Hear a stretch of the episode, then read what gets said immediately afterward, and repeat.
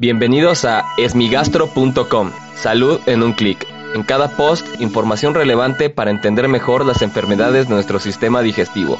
Bienvenidos. Hola, bienvenidos a esmigastro.com.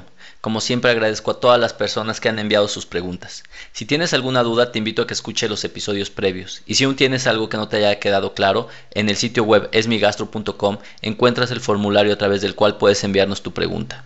En esta ocasión la pregunta la envía Sonia y quiere saber la relación entre el estreñimiento, el metabolismo lento y si esto está relacionado con el hipotiroidismo y la intolerancia al gluten. En relación a este tema, en el episodio previo del podcast hablamos acerca del gluten y sus efectos en pacientes que no tienen enfermedad celíaca. Es decir, existe un pequeño grupo de pacientes que tienen datos de síndrome de intestino irritable que pueden mejorar cuando se les quite el gluten de la dieta pero como se escuchó en el podcast previo, estos pacientes requieren una evaluación precisa ya que no se debe de retirar el gluten de manera sistemática. Ahora bien, ¿qué pasa en estas personas que tienen un metabolismo lento y el efecto del metabolismo puede ser generalizado en todo nuestro organismo? El metabolismo es la velocidad con la que se realizan distintos procesos o básicamente todos los procesos del organismo, sin embargo el metabolismo se refiere particularmente a la transformación de energía o sustancias. Sin embargo, de manera generalizada, los pacientes que tienen hipotiroidismo tienen una disminución en la producción de hormonas tiroideas,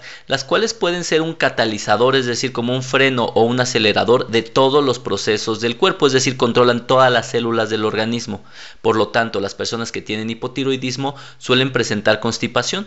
Suelen ser pacientes estreñidos que van al baño de manera infrecuente. Sin embargo, a diferencia de las personas que tienen síndrome de intestino irritable, los pacientes que tienen hipotiroidismo no desarrollan datos como distensión abdominal tan importante, dolor, molestia o la presencia de gases de manera excesiva. Únicamente se caracterizan por una reducción en la frecuencia de las evacuaciones o un incremento en la consistencia de las mismas. Por lo general, estos pacientes, en cuanto son tratados adecuadamente con hormonas tiroideas mejora su funcionamiento intestinal, regresando a un hábito intestinal normal, o al menos al que característicamente presentaban. Es decir, una vez que un paciente con hipotiroidismo recibe tratamiento puede ser que después tenga datos de síndrome de intestino irritable, ya que él desde el principio presentaba esta enfermedad. Muchas gracias a Sonia por enviarnos esta pregunta.